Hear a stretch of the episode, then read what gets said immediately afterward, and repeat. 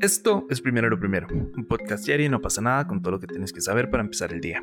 Elon Musk sigue insistiendo en comprar Twitter, el expresidente de Honduras, Juan Orlando Hernández, va de camino a Estados Unidos, México disolvió la unidad antinarco que entrenó a Estados Unidos y están pidiendo que Colombia deje de interferir en aguas nicaragüenses. Recuerden que pueden escucharnos de lunes a viernes a las 6 de la mañana en su plataforma de podcast preferida. Y comencemos con Don Elon Musk y su afán y casi que necedad con Twitter. Y es que hace poco presentó un documento ante el regulador bursátil estadounidense en el que aseguró que tiene todo listo para pedir dos préstamos con el banco Morgan Stanley, uno de 13 mil millones de dólares y otro de 12.500 millones de dólares para poder asegurar la compra, que dichoso que puede pedir préstamos con el banco. Incluso dijo que quiere destinar 21 mil millones de dólares de su fortuna personal para completar la pues operación de compra.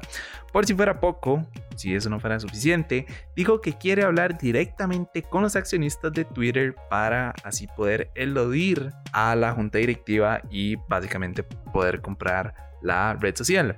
Lo cual me parece interesante porque, de a fin de cuentas, eh, bueno, él ya es como el socio mayoritario, creo que es como el 9% de las acciones que tiene.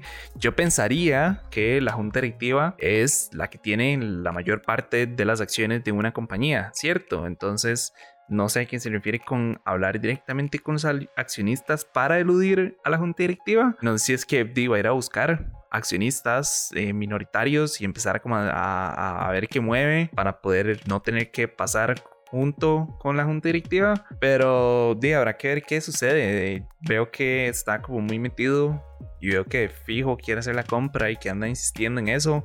Eso ha generado pues toda una conversación en torno. Muchísimos dicen que, que está bien, que Elon Musk porque es un visionario y bueno, tiene miles de compañías ahí detrás. De hecho, hoy me enteré que también construye túneles. Es como, mae, ¿qué? ¿en, ¿en, qué momento este mae ahora hace túneles? Ya no solo hace carros, ya hace este, implementos tecnológicos para llevarnos al futuro, sino que también hace túneles y son un chuzo. Por aquellos, si no los han visto, creo que se llama como The Boring Company. Pero volviendo al tema, lo que la gente está diciendo es como, mae, ¿cómo vamos a devolver? O sea, ¿cómo vamos a darle una, una red social a Elon Musk para que y básicamente sea como el jefe de eso. Eso podría tener consecuencias en, en, la red social. Obviamente Elon lo que se ha quejado es como la falta de, o más bien la, la cantidad de controles que hay en cuanto al contenido y la censura, etc. Eh, entonces mucha gente dice como, ah, es que cuando Elon Musk regrese, entonces Trump va a poder como recuperar su cuenta después de que lo bloquearon y lo, sacaron de la red social, etcétera. Entonces, como que una parte de la población lo que tiene miedo es que haya como más bien una desprotección y que se permitan como demasiados contenidos y demasiadas cosas eh, como discursos racistas, por ejemplo, o, de odio, etcétera, que es como, y obviamente yo entiendo la preocupación, también obviamente me preocupa como el conglomerado que está generando Elon Musk, me parece muy tuani su visión del futuro y me parece súper chiva lo que el más está haciendo en el área tecnológica, pero a la vez recuerdo que Dima es, él es un capitalista de cepa y su negocio es agrandar su negocio, pero di, habrá que ver qué pasa. Yo veo como que la junta Twitter realmente no quiere que este mae se convierta en el dueño de Twitter. Entonces habrá que ver qué sucede y cómo trasciende como todo este tipo de temas. Pero bueno, cambiando de tema, el expresidente hondureño Juan Orlando Hernández va de camino a Estados Unidos probablemente ya llegó, lo más seguro es que ya está en Estados Unidos. El punto es que, bueno, ya lo enviaron a la UNAI para que responda en un juicio por cargos de narcotráfico, como ya les he dicho varias veces. Eh, a él se le acusa de haber participado en el movimiento de 500 mil kilogramos de cocaína a través de Honduras con destino a Estados Unidos entre el 2004 y el 2022. Se supone que él, junto con su hermano, pues tenían ahí toda una organización y diversos como directivos dentro del Estado. Me acuerdo que se habla como del, jefe de la policía, si no me equivoco. No recuerdo bien cuál es el puesto. Pero si hay un señor en seguridad que pues básicamente hacía la vista de gorda. Eh, se supone que Tony Hernández, que es el hermano de Juan Orlando Hernández, que dicho sea de paso, está acusado y condenado, cadena perpetua por narcotráfico en Estados Unidos. Se suponía que él mismo generaba su propia, este, su propia droga y de hecho le ponía como TH Esas son sus iniciales, es un imbécil. Por lo menos, no sé, Walter White se cambió el nombre a Heisenberg. Este idiota nada más le puso como, ah, sí, aquí están mis iniciales, sepan que es mía. Em, pero bueno, el punto es que ya está en Estados Unidos o probablemente ya esté a punto de llegar. Ahí va a pasar sus noches en una prisión en Nueva York mientras espera que inicie pues el juicio en su contra. Lo más interesante de todo esto es que Juan Orlando Hernández era un aliado de Estados Unidos en su lucha contra las drogas, una lucha que, como ya he dicho varias veces también, en realidad es inservible y más bien lo único que ha ocasionado es como un incremento en la violencia y en el consumo de drogas, pero no vamos a meter en el tema hoy.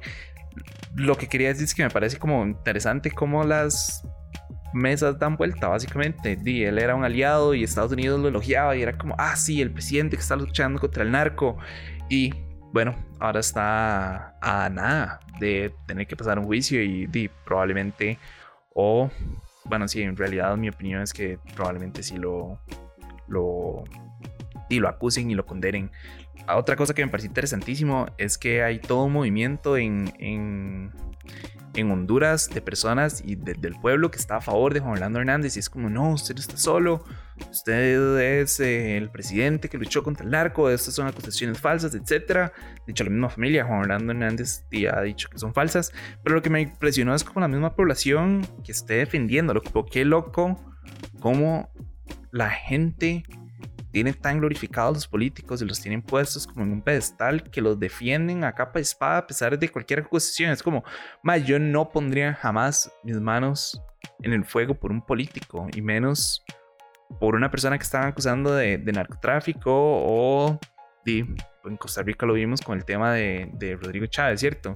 lo que quiero decir, o sea, lo que quiero ir con todo esto es como, qué interesante este fenómeno de la gente que está glorificando a los, a los presidentes y a los políticos y los pone un pedestal y los defiende. Y es como, mae, o sea, de verdad usted se va a poner detrás de esta persona y la va a defender.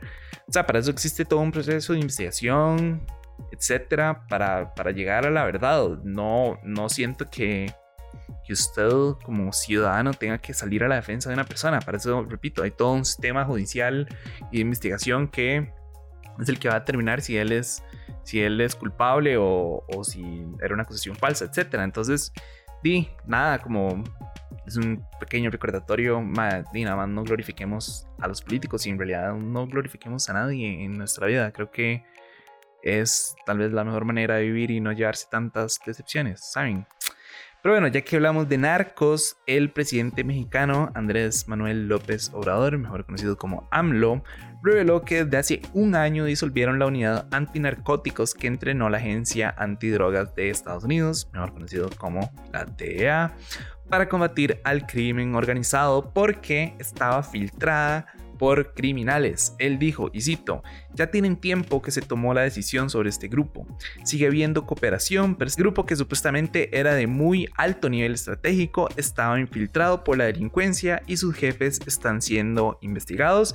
De hecho, él ya dijo que varios de los miembros de este grupo están presos. Por ahí estaba viendo una nota de Routers que dice que, bueno, este grupo se creó en 1997, el año en el que yo nací y que trabajó en casos como la captura de el Chapo Guzmán en el 2016, que era pues el entonces líder del cartel de Sinaloa. Y es esto es justamente el reflejo de lo que yo vengo diciendo de hace ratos, como mae, qué tristeza, cómo el narcotráfico y la corrupción se han metido en todos y cada uno de los sistemas de los países, en todos y cada uno de los poderes, de los tres poderes, al menos en Costa Rica, hay rastreación. Y vean esto, el mismo grupo que la DEA, que se supone que es como esta superagencia de control de drogas, y está infiltrado por miembros de, grupos delincuentes. Entonces, es como, ¿hasta qué punto vamos a llegar?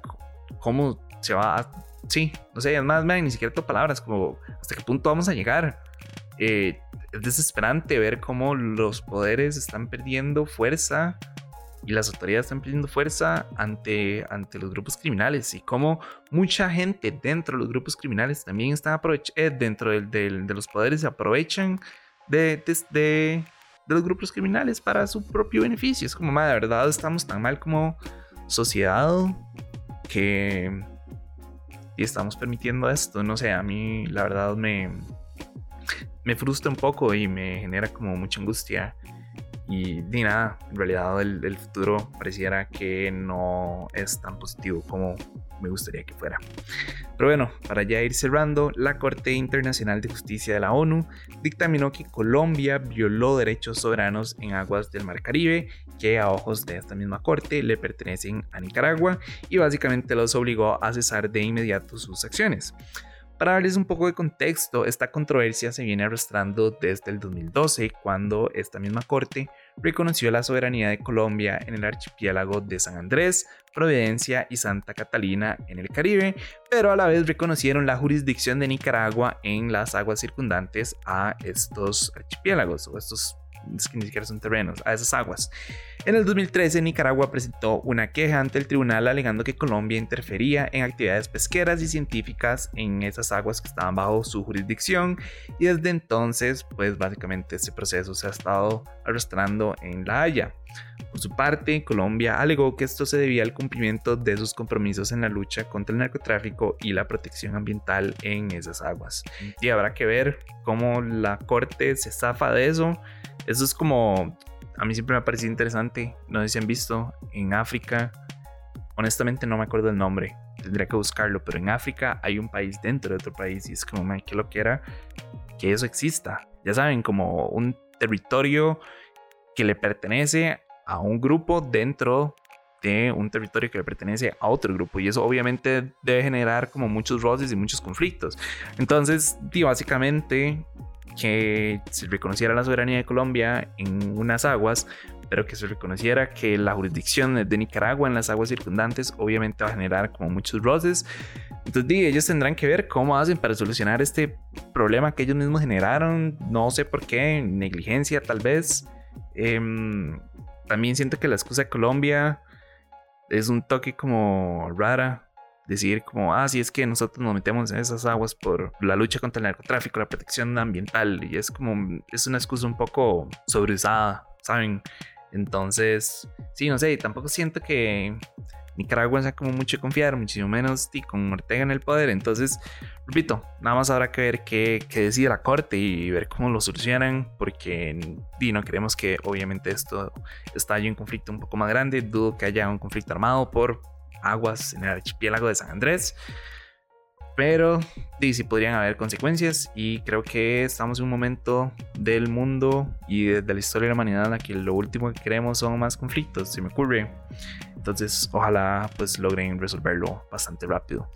Pero bueno, eso fue todo por hoy. Su apoyo es posible, primero lo primero. Recuerden que pueden apoyarnos en patreon.com slash no pasa nada oficial. Y para seguir informándose, recuerden suscribirse a nuestro newsletter diario que pueden encontrar en nuestras redes sociales. De nuevo, gracias. Hoy es viernes. Disfrútenlo, pásenlo tuanis, descansen. La gente que va a picnic, lleven un, un electrolit, una agüita, lleven sombrilla porque todo el mundo dice que va a llover, o capa, o botas de hule y ahí no sé cómo hacen para juntarlo con su, con su outfit. Y nada, descansen, pasen los tuanes y me escuchan el lunes. Chao.